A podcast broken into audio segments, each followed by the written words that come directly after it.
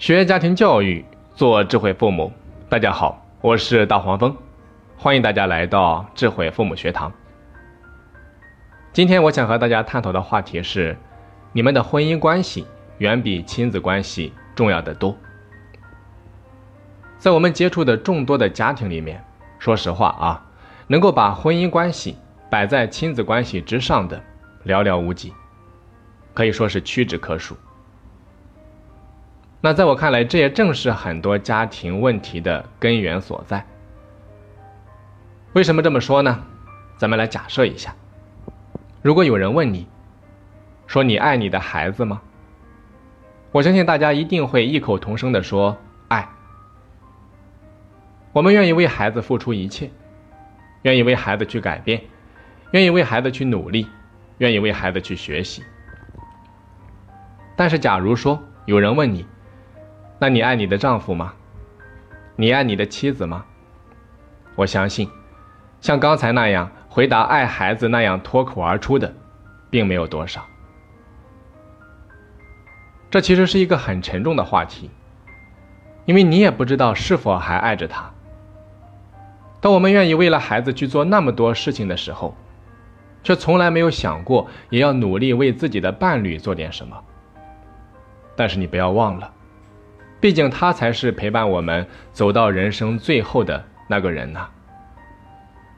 很多人其实也明白，送给孩子最好的礼物就是爸爸妈妈相互恩爱，这个大道理我相信都懂。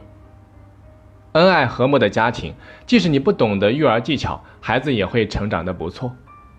但实际上呢，在生活当中却并非都能够做到这样。日常中零零碎碎的琐事，快节奏的生活，巨大的工作压力，都让我们筋疲力尽，日渐麻木。可是，当爱情只剩下责任，当拉着对方的手就像左手拉右手一样，当你的目光从他脸上匆匆掠过，不愿意多停留一秒的时候，当欣赏已经乏味的时候，当生活日复一日的乏味磨光了爱情的时候。你可曾经想起当初那一个笑颜如花的少女，或者说英俊潇洒的小伙子，目光炯炯的样子？当初你毅然的牵起他的手时的决心，你们曾经深爱过的样子。多希望每一对情人都能够不忘初心，方得始终呢？可现实呢？就是慢慢的日渐厌倦，开始用恶毒的语言相互指责。当初满怀爱意的望着他的眼神早已经消失殆尽，剩下的只有毫不在意，甚至是嫌弃。当孩子看到最亲近的两个人互相挑剔指责，不知道小小的他心中会作何感想？那如果孩子每天看到对抗、逃避、麻木状态的父母，他就不可能得到足够的爱的滋养。跟爱相对应的网络神经，它就没有办法连接，以至于慢慢的萎缩。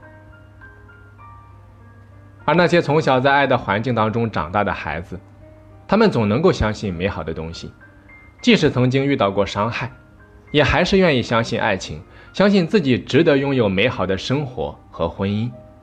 他会很确信的告诉自己，美好的婚姻和生活，不就应该像我的爸爸妈妈这个样子吗？但是对于我们大多数人来说，可能不够幸运，你能够拥有恩爱的父母，但是我们却可以努力的给孩子一个充满爱意的家庭，让孩子的幸福感满意，做一个快乐、自信、有安全感的人。孩子在充满爱的家庭里面长大，他不缺父爱，也不缺母爱，时刻感受着世界的善意，爱的能力自然就会强大。长大以后遇到喜欢的人，他会敢爱，对待重要的人懂得如何去爱，很自然也很纯粹，不吝啬付出感情，这不正是我们希望的吗？所以说，一个父亲能为孩子做的最好的事情，就是好好的爱他的妈妈；一个母亲对孩子最好的爱，就是欣赏并且推崇他的爸爸。耳濡目染，自然而然。孩子会模仿爸爸妈妈身上的品质，学习处理感情问题，坚信美好的情感，这些都是孩子一生最好的礼物。所以，真希望所有爱过的人，都可以不忘初心，时常想到你当时非他不娶、非他不嫁的决心，并不只是为了孩子去努力的爱对方，而是真正的珍惜他、疼爱他、尊重他。所以，请你善待身边那个人吧。可能他已经不是当年那个热血方刚的小伙子了，而你也不是当年那个美丽可人的小姑娘了。也许，皱纹已经悄悄地爬上你们的脸庞和额头，但是，爱依旧在。好的，本堂课咱们就先分享到这里。课程最后，快速向各位蜂蜜们公布一个好消息。由我们机构自主研发的新的学习平台“大黄蜂学堂”在九月一号已经正式上线了。那如果想要学习更多的课程，大家可以打开微信，搜索微信公众号“大黄蜂学堂”，关注之后进入公众号，点击底部菜单栏当中的“开始上课”，就可以进入到平台学习了。好的，本堂课就到这里，我是大黄蜂，下期再见。